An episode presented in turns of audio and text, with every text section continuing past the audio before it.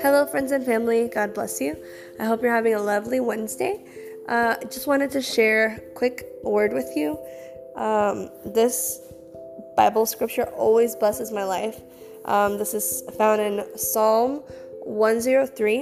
I'm going to read the whole chapter. It's kind of long, but it's so rich and awesome. I love it. Um, it says like this Let all that I am praise the Lord. And I'm reading from the New Living Translation. Let all that I am praise the Lord. With my whole heart I will praise his holy name. Let all that I am praise the Lord.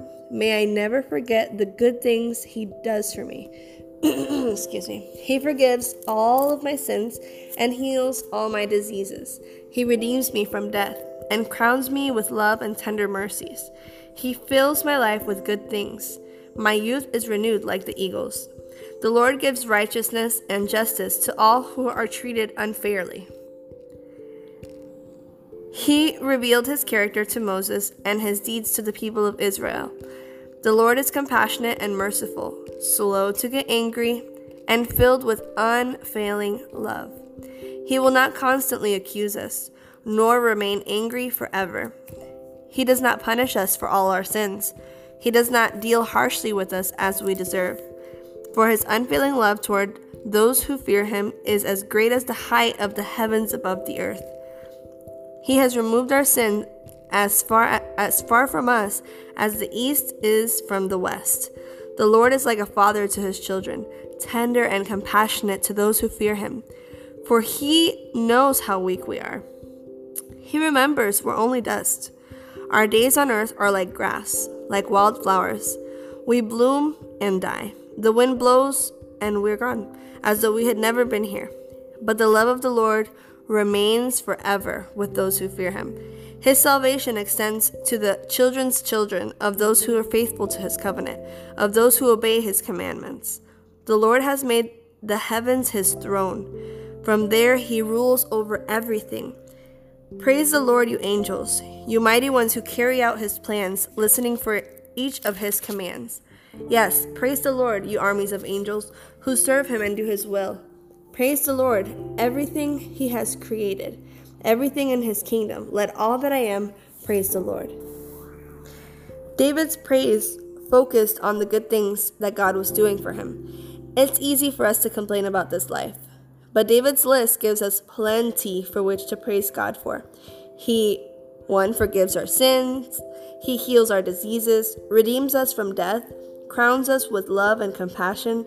He satisfies our desires and gives us righteousness and justice. We receive all of these without even deserving any of them. No matter how difficult life's journey, you can always count your blessings, past, present, and future. When you feel as though you have nothing for which to praise God for, read Psalm 103.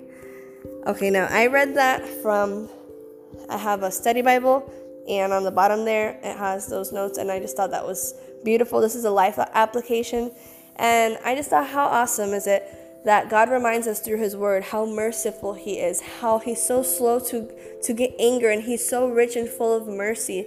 So sometimes we see god as this harsh you know harsh god that just wants to tell us what to do and what not to do and when his word tells us He's rich and full of mercies. He remembers that we are dust. So he knows that we're going to fail him. He understands that we are just dust. He knows that we are not perfect and that that's exactly why he sent his son Jesus Christ um, to to do the act of redemption that no one else in this world can do.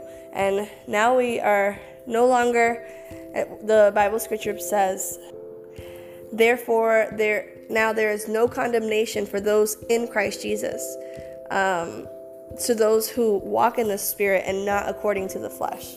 So we have plenty to be to thank God for. There are so many benefits in this uh, Christian faith walk with the Lord and uh, with our brothers and sisters in Christ. So nothing. I just wanted to, you know, encourage you today to not focus on so much your problems, not so, focus so much on what's going wrong, and instead count your blessings and count how great God is with us and that He is, um, if no one else understands you, trust me, He understands you. Um, he's our creator and He understands we are just dust. God bless you on this beautiful day. I hope you all have a great week.